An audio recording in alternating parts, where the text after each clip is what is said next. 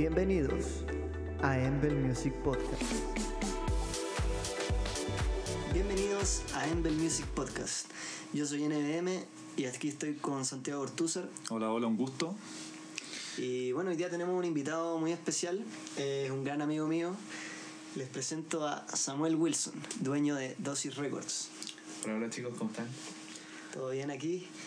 ¿Listos para conversar de música, conversar de sellos discográficos? Y Santi, te dejo que presentes mejor el tema. Sí, exactamente. Nos, nuestro invitado hoy día, eh, bueno, como mencionaba Nico, un invitado súper especial, eh, una persona que, bueno, tiene su propio sello discográfico, Dosis Record. Eh, y lo- el- la idea de traer a este invitado con nosotros hoy día era hablar del mismo tema, era hablar un poco de los sellos discográficos, qué son, eh, un poco darle vuelta a cómo está funcionando los sellos hoy en día en términos de la industria musical y también quizás contar un poco, quizás nos cuente Samuel aquí la experiencia que, que ha sido para él, eh, cómo crear un sello, eh, cómo se hacen, etcétera. Entonces igual de todas formas preparamos, quisimos hacer un- una, una idea de preguntas que vamos a ir haciendo cada cierto rato y la idea es que igual ahí se, se vaya desenvolviendo. Como siempre que la conversación fluya, pero vamos a ir metiendo preguntitas por ahí para darle un poquito más de estructura a la conversación. Exactamente, y para partir quizá, eh, Samuel, si nos queréis contar un poco de cómo veis los sellos discográficos hoy en día en términos de, de cómo, cómo son para la industria. Yo creo que igual podríamos partir sobre, pero que nos contéis cómo llegaste Ah. a tu sello, cómo nació. Eh, bueno, sabemos que se llama Dosis Records. Este es el logo. Eh, y eso, pues cuéntanos cómo ha sido el nacimiento de este sello discográfico. Eh, ya, pues, partamos desde el inicio entonces.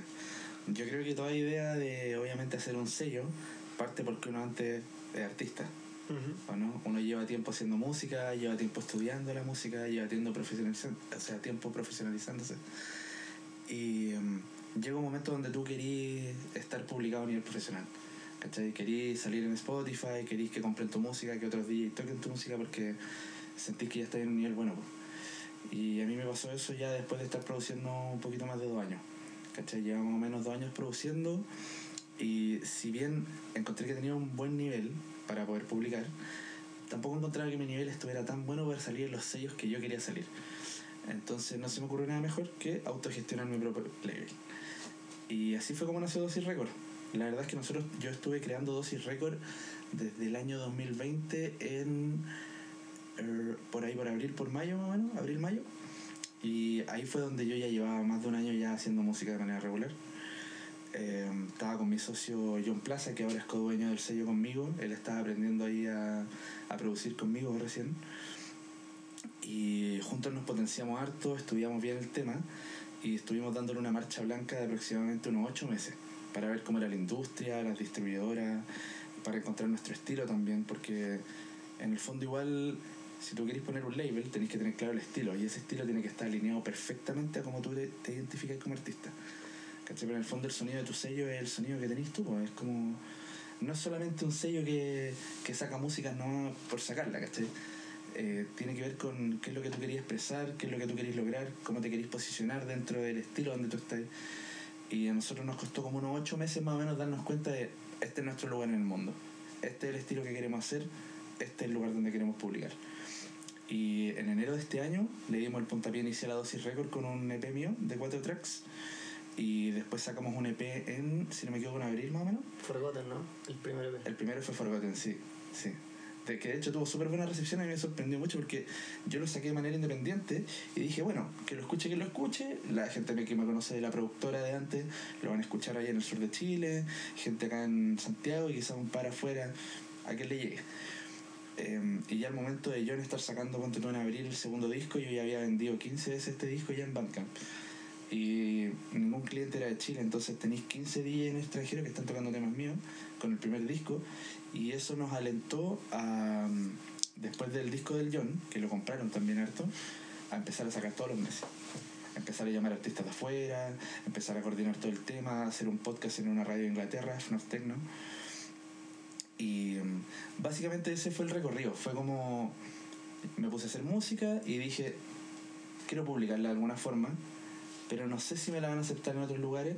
Entonces, para no andar dependiendo de otros sellos, quizás haya estado uno o dos años intentándolo, prefería hacer como mis releases de manera independiente, autogestionado y todo. Obviamente requiere un monto de inversión, pero Como todo. claro, pero con el estudio y la capacitación adecuada es completamente lograble. Perfecto, buenísimo. Y cuéntanos un poco cómo, cómo, cómo fue tu estrategia en esto de quizás moverte para que el sello se, se vaya siendo conocido. Como, como quizá un poco para los oyentes acá que, que les interesa quizá algún día crear un sello, ¿qué les recomendáis a ellos en términos de cómo hacerlo? Primero que todo, estudiar mucho. Tenéis que leer, tenéis que ver documentales, ver videos en YouTube. Yo lo que hice por lo menos, eh, cuando me puse a producir, caché como el valor de, lo- de los sellos discográficos y empecé a buscar música por sello. Me metí a YouTube y veía, no sé, sellos como Afterlife o sellos como de Melodic Techno como Inner Visions y me veía la discografía entera, cachaba la historia de los DJs, de dónde venían, cómo el loco había, cómo el loco, el, por ejemplo Dixon, que es el dueño de Inner Vision, había forjado su carrera hasta el punto de llegar ahora a lo que es Inner Vision, ¿cachai? Y más, más o menos me hice una idea de lo que era un label realmente, porque antes como que tú escucháis la música nomás y la disfrutáis y buena onda, pues no te preocupes por No los tengo ni idea de qué sello es, de dónde viene, nada. Claro. Con suerte sabéis quién es el artista. Claro. Y yo calculo que esto fue más o menos como el 2019. Y em, cuando se me ocurrió esta idea de hacer un sello, dije, bueno, lo primero que tenéis que hacer es estudiar po, cómo funciona un sello, cómo nace un sello. Y qué mejor forma que pedir consejos, ver videos en YouTube, ver documentales de lo que sea, loco, la historia de Richie Houghton o el techno en Detroit, hasta documentales en inglés sobre el sonido de Berlín o cosas así, ¿cachai? Para ver cómo ha ido avanzando el, el techno en sus respectivas, ¿cómo se podría decir? Como puntos más fuertes a nivel mundial. ¿Cachai? Porque el crecimiento de la cultura de un estilo musical va de la mano con el crecimiento de los sellos discográficos de ese lugar. ¿Cachai? Pero es la música que se crea en ese lugar. Entonces, al pensar todas estas cosas que les acabo de decir, eh, me puse a ver muchos videos en YouTube sobre cómo hacer un label, cómo se confeccionaban los labels, cómo tú tenés que elegir tu estilo, lo mismo que decíamos antes, cómo encontrar tu espacio en el mundo. Eh, pedí consejos a amigos que tenían labels. Yo no sé si les había contado, pero yo estuve en un label antes de crear Dosis. Eh, de un amigo, un gran amigo en Pucón, que fue el, de hecho el que me enseñó a producir y a tocar en CDJs, que es Pancho Valenzuela. Pancho Valenzuela era el único DJ de Pucón que tocaba techno, hasta que llegué yo obviamente y él me sumó al tiro a su proyecto porque medio que tocando de techno igual que él, po, y todo lo demás era house, minimal, progre. Y teníamos un sello que se llamaba Breadsip, que era una cosa así como media melodic progre, ¿cachai? Y básicamente él más o menos tenía la visión, tenía una visión concreta de cuál era el estilo, él ya tenía, teníamos beat por toda la cuestión.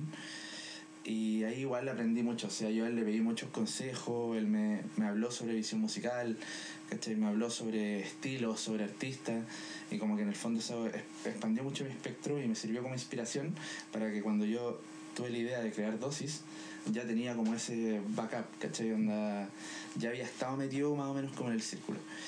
Em, le pregunté a un par de amigos también que tenían sello y de hecho antes de lanzar dosis, ponte tú, hablé con bueno, hablé de nuevo con Pancho Valenzuela, también con Gronotech. Gronotech tiene un gran sello que se llama Ata Series, no sé si lo conocen, que es como tecno super mental, medio minimal, así muy berlinés. Muy Buenísimo. bueno caso. Sí, el Granotech ahí me dio unos, unos tips una vez cuando lo invitamos a grabar para Black Spot. Y me gustó Caleta porque me ayudó mucho a expandir como mi mente en ese sentido. Y básicamente con colegas que tengan sello, que te puedan enseñar, con harto contenido en YouTube, que tenéis clases y kilos de clases. Em, estuve también metiéndome a las charlas de The Loft y de la J School que impartían gratis en pandemia. Este, eh, con estos compadres como el Jim Hast, el Wask y todos estos locos. Bueno, hay, hay una clase del WAS que a mí me gusta mucho de la historia de la música electrónica, la encuentro, pero es una masterclass que dura una hora y el buen repasa todo y repasa las máquinas y todo y, y es súper buena. Sí, se nota, el sabe caleta. Sabe Está mucho. muy bien conectado también DJ Wasco. Conoce a todos los, los DJ padres del techno y del house y Claro. tiene un programa de radio en, en Detroit, Detroit, si no me sí. equivoco. Bueno, y yo me quería conectar con un tema chiquitito que dijiste y lo encontré igual súper importante que es como que es verdad, tú cuando eres oyente de música tú no tenés ni idea de qué son los sellos discográficos. A lo más te suenan los de los artistas como el pop, no sé, onda Universal Music o Sony. O Sony, Sony, o Columbia, EMI. ¿Cachai? Que son como los más famosos donde salen, pero, que pero, salen en la tele. pero tú ni siquiera buscáis la música porque, oh, porque Sony sacó una canción, no, es porque, no sé, por Lady Gaga sacó una canción, ¿cachai? Entonces tú como oyente tú buscáis al artista, no buscáis al sello. Entonces, ¿dónde entra el sello? Y ahí es como, y el sello está creado en términos de buscar música como para el DJ. El DJ es el que busca como a sellos más que artistas porque lo que él busca es un sonido Mm. que de repente encuentra mucho en sello. Entonces quizás también ahí viene la importancia de que tu sello está bien enfocado. Por- porque así el público, el nicho que tú vayas creando de público, la, que, se- que, se- que se- se- la idea es que de a poco se vayan transformando fieles a ti, tú también seas fieles a ellos en el sonido de los artistas que le estés sacando. Todo el rato. Lo que decís tú es muy verdad, porque si lo pensáis, yo como Dosis Record, mis oyentes principales o mi público objetivo, por así decirlo, de llamarlo de una manera, por así decirlo, comercial, son los DJs, no son los oyentes o la gente que va al club. Eh, yo creo que menos del 10% de la gente que va al club sabe el sello en el que sale el artista que están viendo. O compra Entonces- música de partida. Uh, es que acá en Chile nadie compra música. De hecho, yo en Dosis Record les digo al tiro, en estos últimos nueve meses o diez meses, no he tenido ni una sola venta en Chile de una... Mira, yo creo que deben haber unos 150 DJs que han comprado música en Dosis Record y que la están tocando ahora. Y son todos de fuera de Chile, el 100%. Entonces acá tú te das cuenta que la gente no invierte en música. Onda, es muy raro que inviertan en música. Entonces, igual de todas formas, cuando tú armas un sello, que igual es importante en general, y yo lo veo desde el punto de vista de qué tipo de música hay a sacar.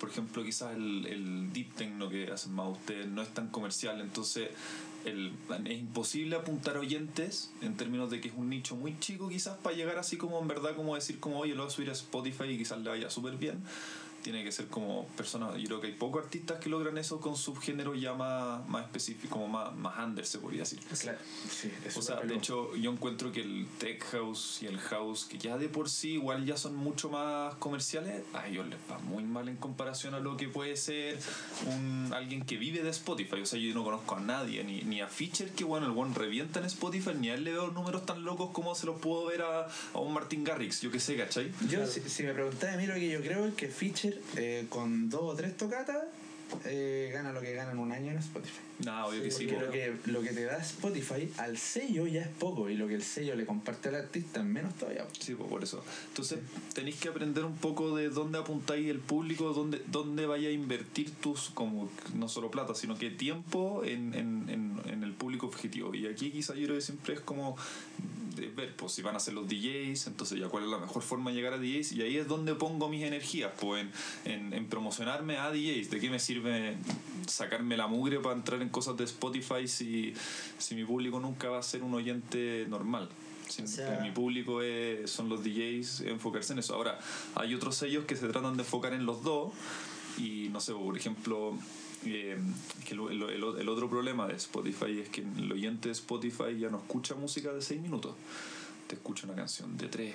Si es que, ojalá te escuchara una canción de 3 entera. Claro, pues Tiene que ser muy buena. generalizado. po. Sí, Entonces, Totalmente. entonces, por ejemplo, nosotros que también estamos formando un sello, vamos a hacer una, una idea de promoción que es a las tiendas de DJs como Beatport o Bandcamp, el tema original de 6 minutos, y a Spotify una versión Como radio edit. radio edit radio edit. de 3 minutos, que ese, ese radio edit es el que le metemos el tiempo para que, no sé, entre alguna playlist o entre algo que le dé un poquito más de nombre al artista o lo que sea, como... Lo que tú decías de como el impacto que tiene Spotify en, en los estilos musicales como el deep techno y en general la música electrónica, porque si tú veis, no sé, artistas un poquito más conocidos como Feature, ya tendrán 10.000 Oyentes, oyentes no, mensuales, más. tal vez más. No, digamos que 50.000. Digamos 50.000, pero tú veías a los artistas grandes de Deep Techno, por ejemplo, como, no sé, decís- Claudio, Pre- Claudio decís que Fischer tiene 50.000 oyentes en mensuales. mensuales. mensuales en, En Spotify. Spotify yo, yo creo que por ahí no creo que mucho más. Quizás puede ser que más, ¿verdad? Es que Fisher sí. igual está muy... Yo creo No, que tener mucho más. no, sí creo que igual ¿Sí? de llegar al millón. Bueno, bueno, tal vez lo miren, lo miren menos, pero a lo que yo quería llegar es que, no sé, por ejemplo, Alchemical eh, Theory, que son unos gigantes del Deep Techno, son increíbles. No tienen ni Tienen como, no sé, mil con suerte, así. mil oyentes mensuales. Pero ellos revientan en otros lados, ellos revientan con los DJs, revientan con Ellos revientan cuando van a tocar y, y, bueno, cobran porque son buenos. Es que eso pasa porque también el, el- lo mismo que estábamos hablando antes está muy pegado con esto. ¿Te acordás que yo te decía que tú tenés que encontrar tu lugar en el mundo artístico y aferrarte a eso y enfocarte en los DJs y en los artistas? Porque estos artistas, por ejemplo, que no los escuchan ni mil personas en Spotify, tú los llamáis para tocar y te sale mil dólares o te sale dos mil dólares. Entonces, ¿por qué te sale eso? Porque es que los mismos artistas del rubro donde están metidos son los que le dan el valor a su trabajo y no el público. Por eso. Pero también esos artistas tú no lo escuchan ni mil en Spotify, pero tú lo traes en un evento aquí y te llena mil, te llena un lugar de mil personas, yo qué sé, po. Claro, porque la gente, los event planners, ¿cachai? Eh, son los que están culturizados en qué artista es bueno y qué, está mal, y qué artista no tanto. Entonces, la gente respeta mucho más y tiene mucho más llegada a una productora que va y lo hace bailar el fin de semana que el artista que está sacando por no sé cuántos sellos. Si usted te ponía a pensar bien, Joaquín Ruiz, que Joaquín Ruiz eh, es mi profesor, de hecho, hace más de un año, que es profesor aquí del Nico igual, es nuestro profe de producción y es quien de hecho me enseñó cómo hacer un sello. Eh, eh, su sello es West Rules, no sé si lo conocen, es uno de los sellos de Argentina. Yo creo que el sello top uno de Argentina es lo que es sci-fi y tecnológico. Un saludo al Juaco. Sí. sí, saludos a Joaquín Loco. Si no fuera por él, quizás no estaríamos ninguno de nosotros, ni yo ni el Nico acá. Yo creo que estaríamos todavía siendo amateur. Él ha sido un mentor con años de experiencia. Entonces, como te contaba, em, ¿en qué estamos? Ah, Hablando del impacto de Spotify en, Ah, como en, lo, en la música más underground. si tú lo pensáis, Joaquín Ruiz no tiene tantos oyentes, debe tener cuánto, dos mil oyentes Sí, cosa Spotify, así, una cosa así. Pero ponte tú, Joaquín Ruiz, tú lo llamáis a tocar y loco, son mil dólares. Y anda a tratar de que te cobre menos, porque él sabe lo que vale. Y porque los clubes que lo avalan son clubes como Espacio 93, que si llega Joaquín Ruiz, van a llegar 300, 400 personas al local, sí o sí, porque la gente sigue Espacio 93 y confía en la curación del local.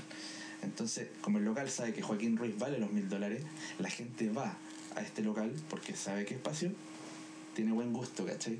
Entonces, generalmente, por lo menos en este mundo como más under, donde quizás los artistas no dependemos ni en un 0,1% de Spotify, porque eso, por ejemplo, mi ingresos por la música, yo creo que a nivel de, de, todo streaming es como un 0.1% de, de mi ingreso de música, o sea, no es nada, no me alcanza ni para comprarme, no sé, ni un micrófono, ni un audífono, ¿cachai?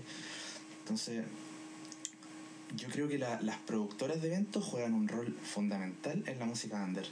Fundamental. Sí, y, y también un poco, quizá ahí viene el mismo, la misma idea de sello, que yo encuentro que el mismo sello tenéis que hacer eventos y tú mismo vas y- porque como sello discográfico vendiendo esto mismo, si no vendí, porque a ver, nadie nadie- es eh, la gente en general tiene muy poca cultura de compra música, en general la piratea más que nada, o la quiere gratis. O la En- escuchen streaming.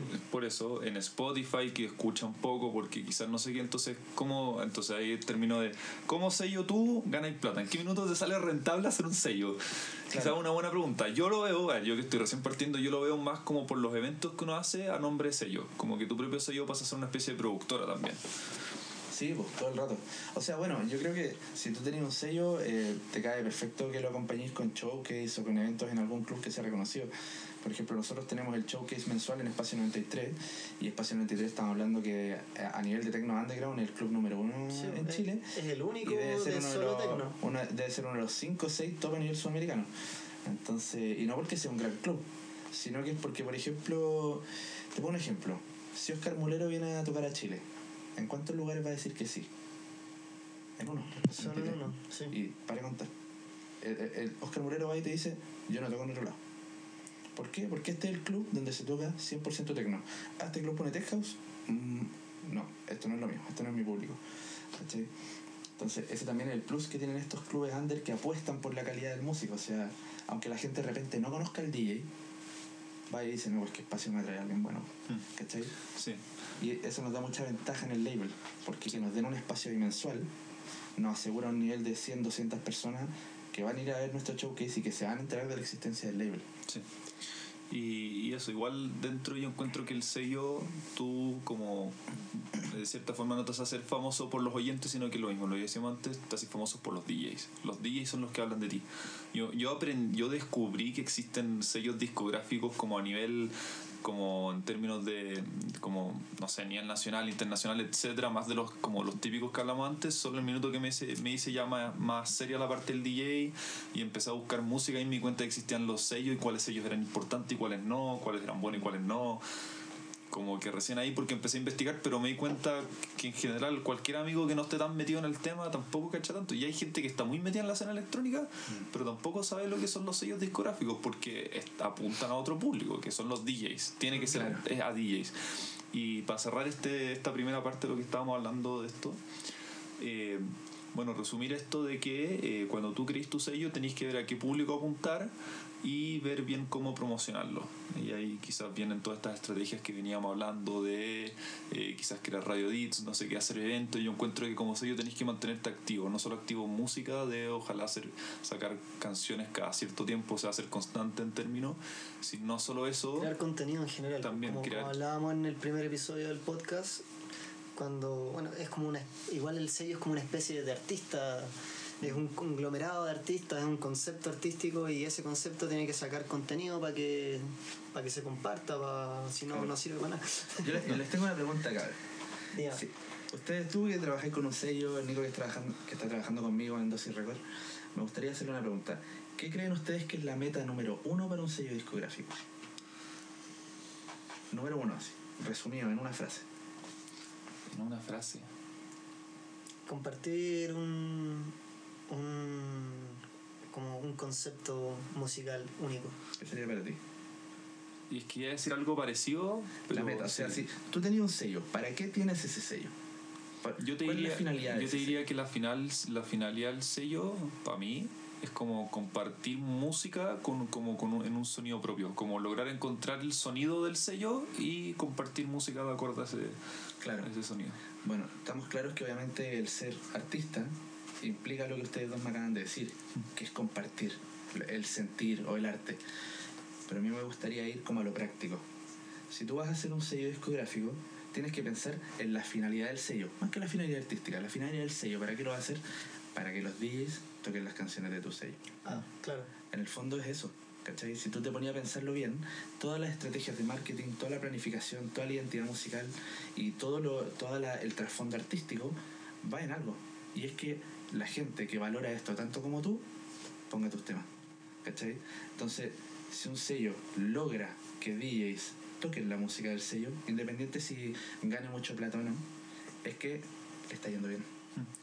Y, y ese eso, y eso- en eso y- se mide el rendimiento de un label. Sí, y de hecho, eso, de hecho eso mismo va un poco de que hoy en día para los sellos está muy famoso lo que son las promociones las promociones de los temas por mail, por el- ¿cómo se llama esto? Ah, sí, el, el promo. El- La la promo, promo.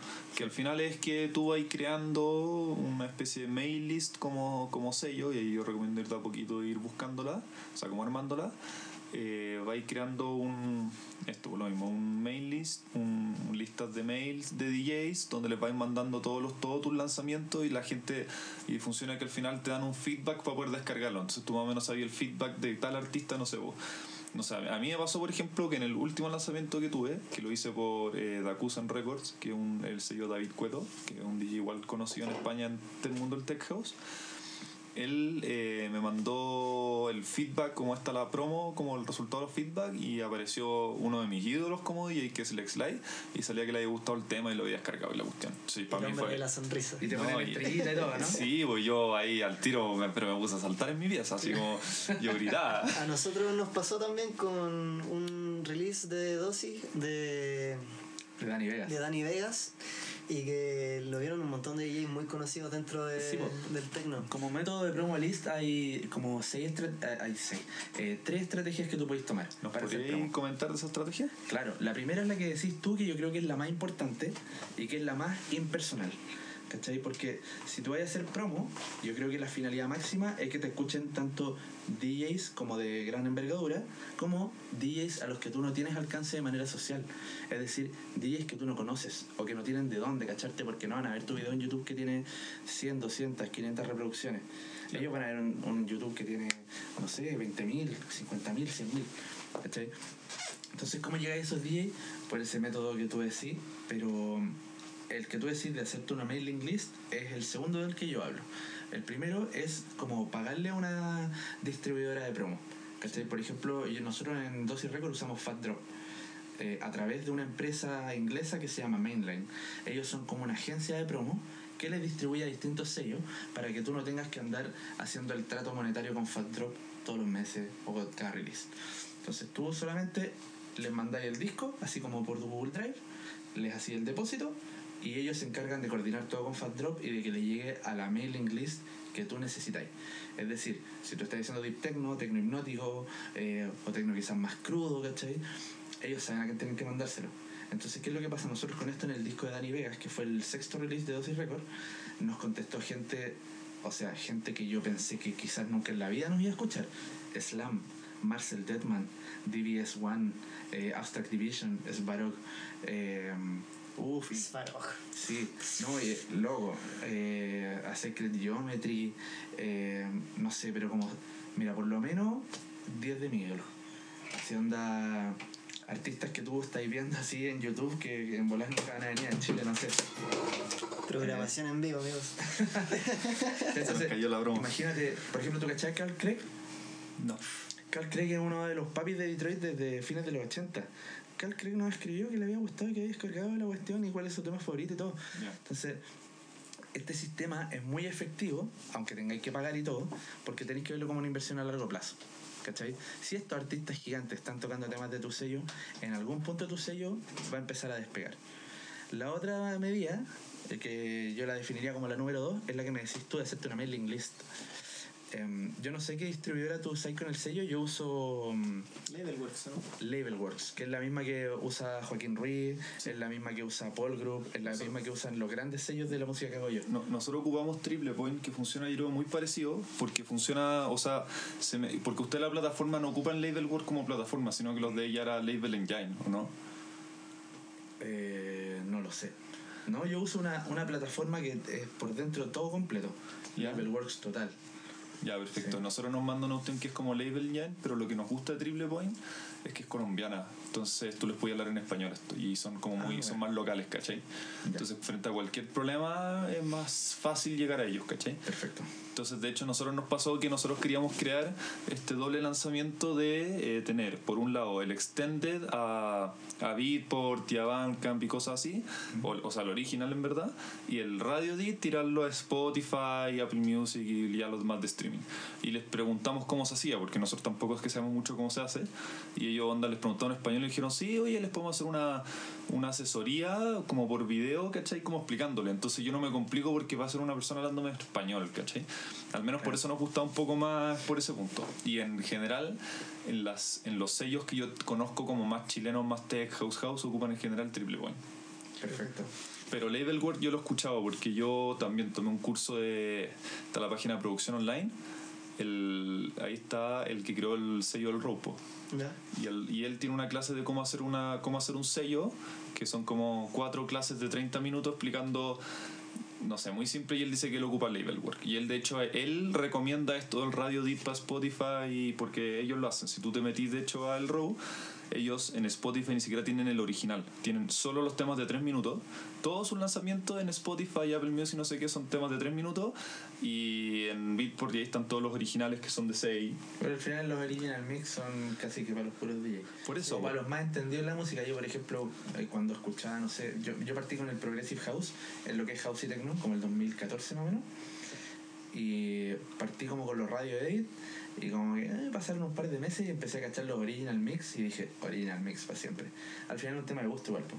Para mezclar igual es Pero necesario hay- porque hay- son siempre más no, largos, por eso, tienen pa- intros más largas, outros Claro. más largas. para mezclar sí o sí necesitáis el original, o sea, el, el, el, ori- el original grande, O el pero club mix. sí, Sí. pero en general al oyente se cansa, y yo lo, me pasa con amigos, cosas así, pero normalmente, no sé, pues la, la- la- el intro dura 32, 32 compases en general y eso es como un minuto casi que, entonces estar escuchando un minuto de algo nada, no muy interesante porque normalmente las intros Claro, tampoco es que van un con toda la platillo, fuerza. Entra una atmósfera y ahí después te tira un drop hacia el minuto. Pero, pero recién al minuto te tira algo un poquito más armado porque tampoco puedes tirar todo de una en la intro porque si no porque si no complicáis el DJ que necesita meter el tema a poquito y la cuestión. Entonces como los, porque como productor también te pasa, cuando tú haces el original, tú pensáis el tema para cómo lo voy a tocar yo. ¿Cómo se me hace fácil a mí tocarlo? Entonces tú lo armáis de cierta forma, decís cómo voy a poner estos elementos aquí, aquí, aquí, porque yo sé que cuando lo toque me va a salir fácil con los elementos aquí. Claro. Entonces, igual de cierta forma está más pensado para eso también cuando tú mismo hacías el tema. Sí, todo el rato, todo el rato. Bueno, y volviendo al tema de las medidas, po, eh, eh, la número 2. yo estoy usando en este momento en Dosis Record eh, Labelworks, como les contaba, que tiene una opción para hacer mailing list. Y yo tengo mi mailing list y eh, se pueden hacer tres listas, la A, la B y la C. ¿Cachai? Creo que tienen un límite como de mil artistas cada uno, una cosa así. Y tú metías ahí los mails de los artistas, obviamente, al que quizás no tenéis llegada, eh, de manera como social, pero tienen publicado su mail en SoundCloud, en Bandcamp, en el Facebook, en cualquier lado. Entonces tú puedes llegar a algunos artistas que quizás eh, la promo, por ejemplo, de Fat Drop, ¿cachai? No, no está llegando porque quizás no son tan grandes como, yo te digo, unos- algunos más independientes. Y ahí podéis tener llegada a 100, 200. Nosotros, yo tengo una mailing list ahí de 150 artistas, nada más. Que yo sé que no están en Fat Drop, pero que tampoco los conozco así como para decirle, compadre, aquí tenéis el disco, ¿cachai? Ah, ya, pero tú, Entonces- por ejemplo, a los que conocís también los mandáis por la promo o se los mandáis directo. No, porque ahí viene la tercera. Ah, ya. Ca- ¿Cachai? Yo, mira, te cuento, hace como unos, no sé si hace como cuatro o cinco meses atrás, tomé un curso de gestión de sellos discográficas con Guido Camino, que eh, em, en este momento hace Deep Techno, se llama Forest on Stasis, el principal exponente del Deep Techno, quizás a nivel latinoamericano en total, ¿cachai? O sea, yo creo que es el más bomba. Es muy bueno. Y, y es el dueño de Danza Nativa, que a nivel de América en total el sello de Deep Techno en- y quizás de Techno hipnótico más potente. O sea, Claudio PRC ha salido por ese sello, han salido unos artistas tremendos, tremendos, tremendos, que tú pensás que quizás nunca sacarían un sello latinoamericano. Y bueno, ah, eh, a todo esto, Guido antes era Mental Resonance, porque quizás la gente que no conoce Forest Stasis lo puede conocer como Mental Resonance porque estuvo tocando, no sé si como 8 o 10 años bajo ese acá, que era como tecno más pesado, donde llegó a hacer música con artistas como Richie Houghton, ¿cachai? Y también publicando en labels como Ars Collective, como, no, tremendos sellos de Europa y todos lados. Em, pero básicamente se aburrió un poco el tecno y empezó a ser más deep.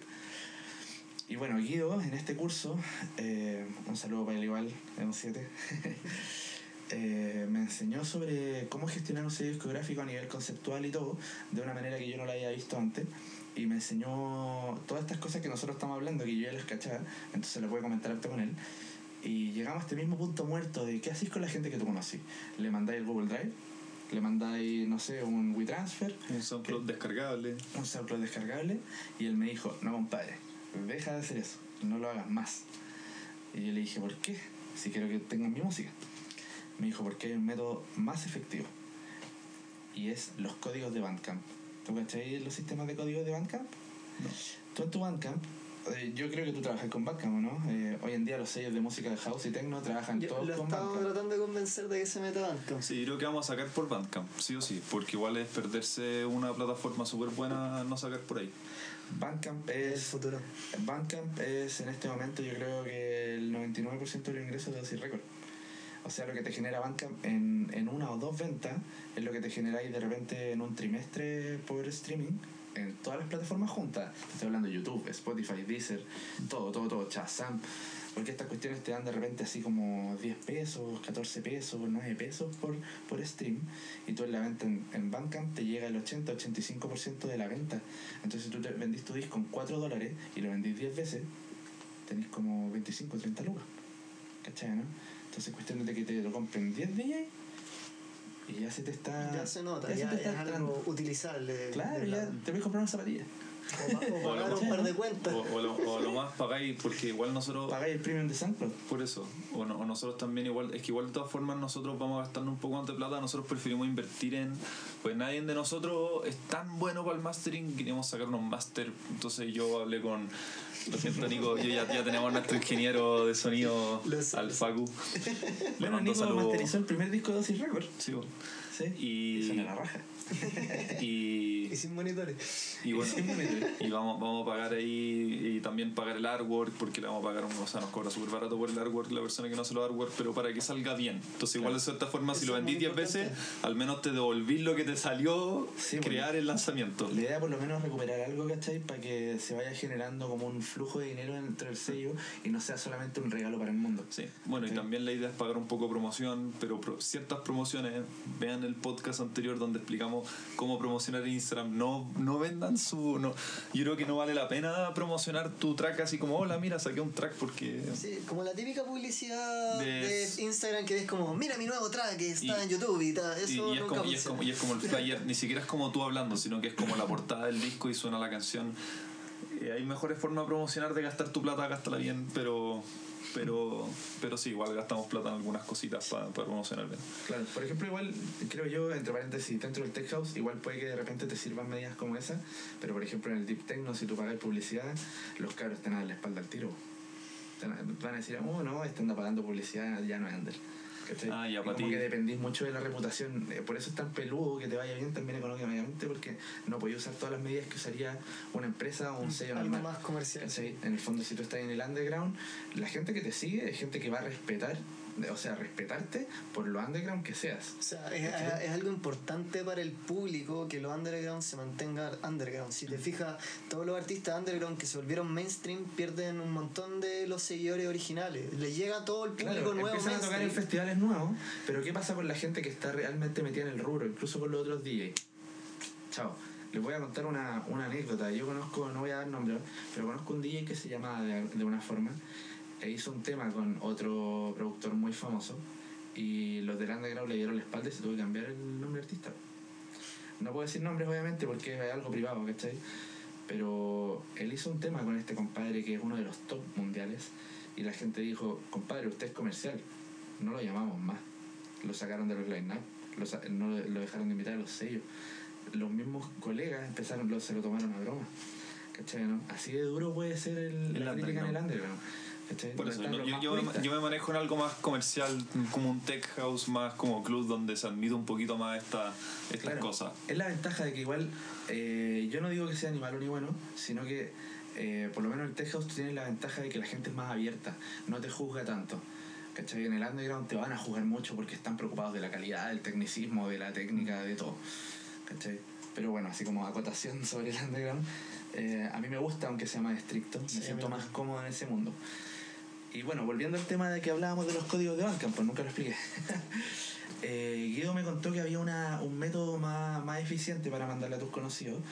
eh, y como que tú sacáis así como dos por uno en cuanto como a beneficios. Porque el primero es que tú puedes mandar tu promo. Por ejemplo, tú creas una, eh, una lista de códigos que te dan, Bandcamp te da 100 códigos por disco, ¿cachai?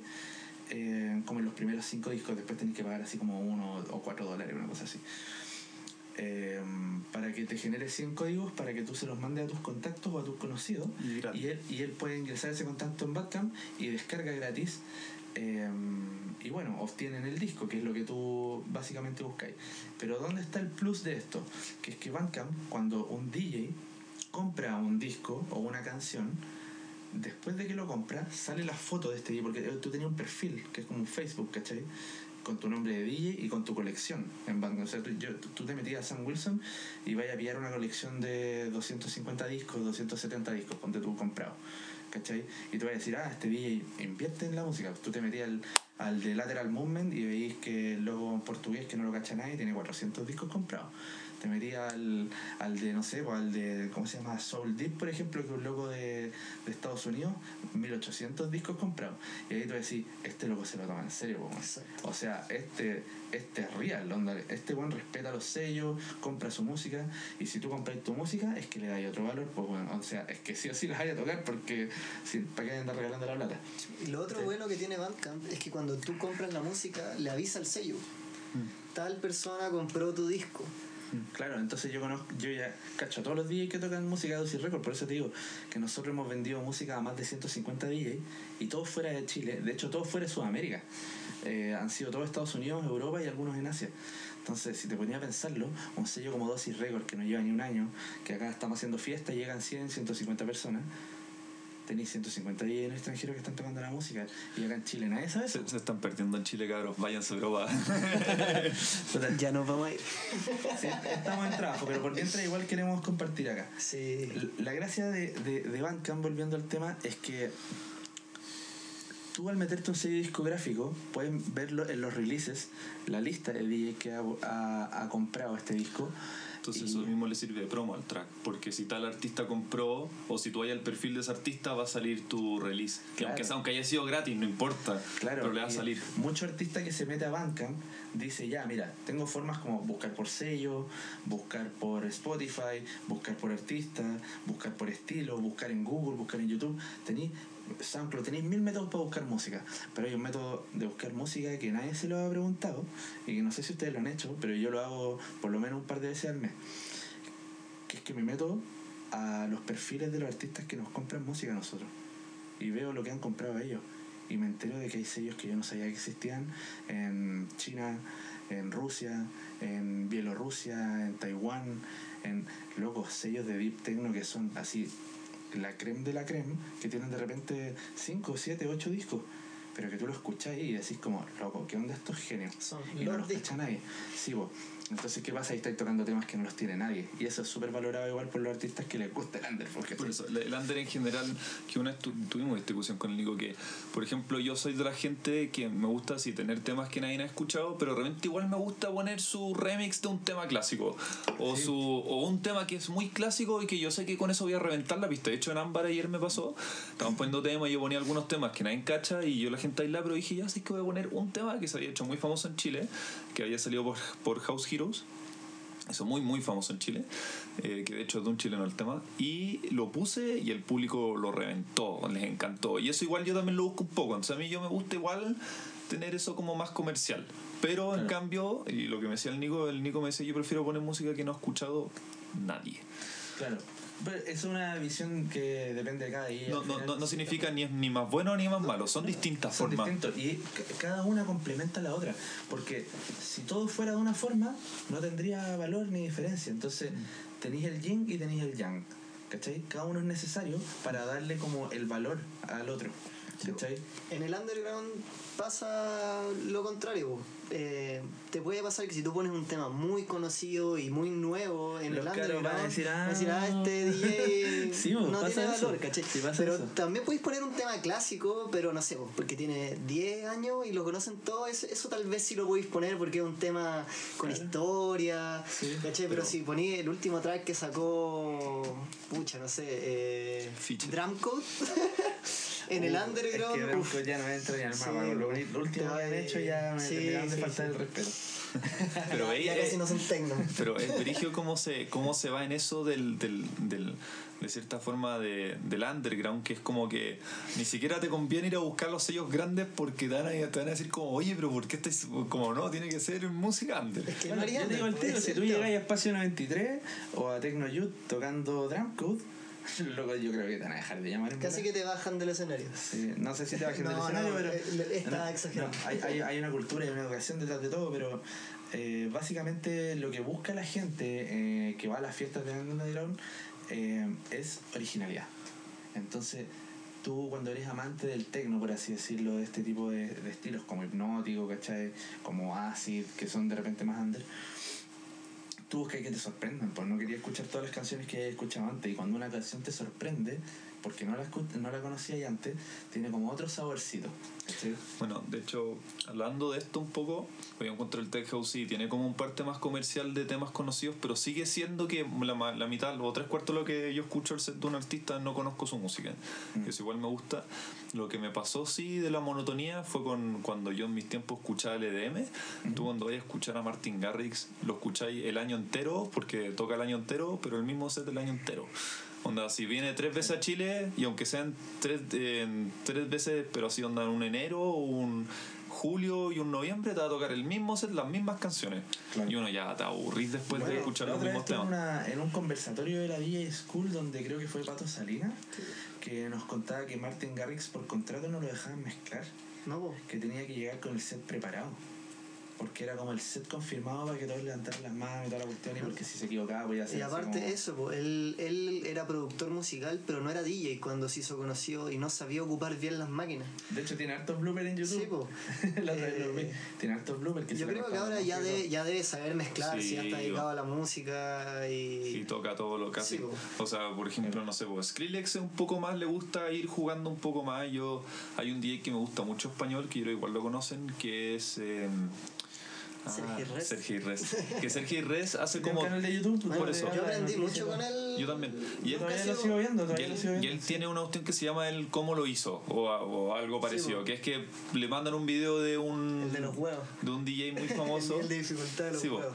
y un DJ de un DJ famoso que hizo un que lo grabaron haciendo un truco y él lo explica y había uno de Skrillex y yo dije y el truco era era complicado el truco porque como que el tema iba el bueno hacía un backspin lo bajaba de, de- lo bajaba como en rango de BPM entonces como que la tonalidad cambiaba ponía el track en bajar reversa sí, y cambiaba y ponía y ponía en reversa el tema el tema empezaba a retroceder y lo tiraba al otro de backspin y lo, y lo lanzaba con el otro con el que venía mezclando y todo esto sonó de una forma que como que la guay iba subiendo como que se echó para atrás y después volvió a subir y lo cambió no sé era súper loco no sí y era pero era loquísimo y yo decía bueno hermano Skrillex es una máquina para hacer esa guay porque Es que dentro del mundo del, draft, del dubstep y del drum and bass tenía unos genios Sí, pero de otro son level. Y- y eso. Tenía una escuela más técnica. y eso que Skrillex es un loco porque la otra es contada creo que un año tocó 364 días del año tocó 364 días del año, tocó en un festival, en un club, lo que sea. Y a veces, o sea, hay, habían días que no tocó, pero habían días que tocaba dos o tres veces. Claro, eso te- puede ser un arma de doble filo, porque en el fondo estáis tocando, lo pasáis bien, te forráis y todo. Pero Pero, esa de repente yo creo que es la agencia o el sello discográfico que en el fondo te pone por contrato que vos tenéis que darle lo que le pasó a Vichy. Sí, que a Vichy no quería tocar todo el rato, pues loco. Y es que si no tocáis todo el rato, te bajamos del line-up, ¿cachai? Y así de corta, así se los tienen. Por eso es que, por eso mismo el underground se separa un poco de lo comercial, ¿cachai? Porque el, el artista tiene mucho más poder en el underground que en los otros estilos. Es Oye, cierto. Y para cerrar el tema y hablar del último, yo te quería preguntar eh, si tú le recomendarías a la gente, ya esto es una última pregunta del podcast, a, a los artistas DJ a hacer su propio sello. Y si se les decía un sí o un depende, ¿de en qué parte de su carrera se lo recomendaría hacer? Siempre va a depender. Porque hay artistas que quizás quieren estar haciendo música y quieren salir y quieren tocar y todo, pero quizás no tienen las ganas o no estén muy preparados para la carga logística que tiene como hacer el running de un label, ¿cachai? Yo en el fondo tengo la confianza de hacer un sello y puse mi sello porque la verdad es que yo me tengo mucha confianza haciendo música y, y publicando música porque vengo estudiando la música y soy cabro chico. Yo desde los 5, 6 o 7 años que estoy que colecciono CDs, ¿cachai? Eh, me, me gusta mucho estudiar todos los aspectos de la música, me he especializado en, en metal, de muchos estilos de metal, así, metal progresivo, power metal, heavy metal, en rock de todas las épocas, desde que nació el rock hasta hoy en día, ¿cachai? En hip hop me metí en todos los países que hacían hip hop, escuché hip hop francés, hip hop japonés. Saiyan o sea, Suba. Saiyan Suba, de lo mejor del francés. ¿Cachai? Eh, me gustó siempre el reggae, el dancehall, el ragamuffin. De hecho, tuve un, en el colegio con un amigo, hicimos un dúo de ragamuffin y cantábamos. ¿Lo conozco? No, no creo. El, ahora toca guitarra en una banda de funk. Eh, eh, puta, y la música electrónica yo me metí ahí por el... eh, Empecé escuchando a los 13 años o 12 años eh, trip hop y breakbeat por mi vieja. Mi vieja me metió Portichet, me metió de Crystal Method y me metió mm, Prodigy. Y yo con esas bandas así se me prendió lo de la música electrónica, estoy escuchando trip hop y breakbeat como, no sé, como 10 años, una cosa así, hasta que me empecé a meter así como, bueno, en el camino me empecé a meter, ah, mira, eh, dentro de todo eso, eh, yo creo que si tú te- tenés la confianza en ti mismo, de que sabís de mucha música, de muchos estilos, de mucha historia, eh, creo que te puedes sentir apto para tener un sello. No, no estoy diciendo que haya gente que sepa más que otro, porque claro que eso sucede, pero creo que además de tener la confianza en que sabes mucho, de que sabes mucho de música, tienes que poder demostrarlo. Tienes, tienes que tener la confianza suficiente de que tú puedes sentarte en el sillón con alguien que, con un DJ que lleva 20 años más que tú y hablar de igual a igual. Si no, al final yo creo que igual que hay corto, ¿cachai? Pero en el fondo, crear un sello discográfico, si es que no sabéis harto de música, de historia de música en general, eh, eh, no, sé si, corto. no sé si vais a estar preparado para la carga logística que implica. La- y la carga cultural también un poco. Claro. Que te respeten como sello también, yo porque tú miráis el sello y tú lo miráis hacia arriba. Y para que te miren hacia arriba, tú tenés que poder demostrar que tú estás ahí arriba en términos de quizás de conocimiento Sí, pues, cultural. que, que hay leído, que hay estudiado, que hay conversado, que te hay craneado. Tú, eh, eh, cuando haya gente al lado tuyo, colegas del rubro, la gente, por ejemplo, yo ahora llego a tu estudio, veo que estáis súper preparados, que cacháis de sellos, que producís música que está en una calidad óptima, ¿cachai? Digo, este compadre sabe música. ¿cachai? No podemos hablar de igual a igual. Pero sin desmerecer a nadie, si es que yo voy donde DJ no sé cuánto y la cuestión y él me dice quiero tener un sello, yo toco hace cuatro meses, mira tengo una controladora, me bajé el Ableton hace un rato, le diría, amigo, yo te recomiendo estudiar un poquito más de historia, capacitarte quizás de manera profesional, como tomando cursos, cosas Y, así. y, y- y yo, yo quería Y luego tomar pensar en eso. perdona, yo quería tomar un punto hecho y yo te iba a decir que yo creo que es súper importante que tú primero como artista encuentres tu sonido para después buscar el sonido de tu sello. Claro, Exacto. siempre, eso yo creo que es fundamental.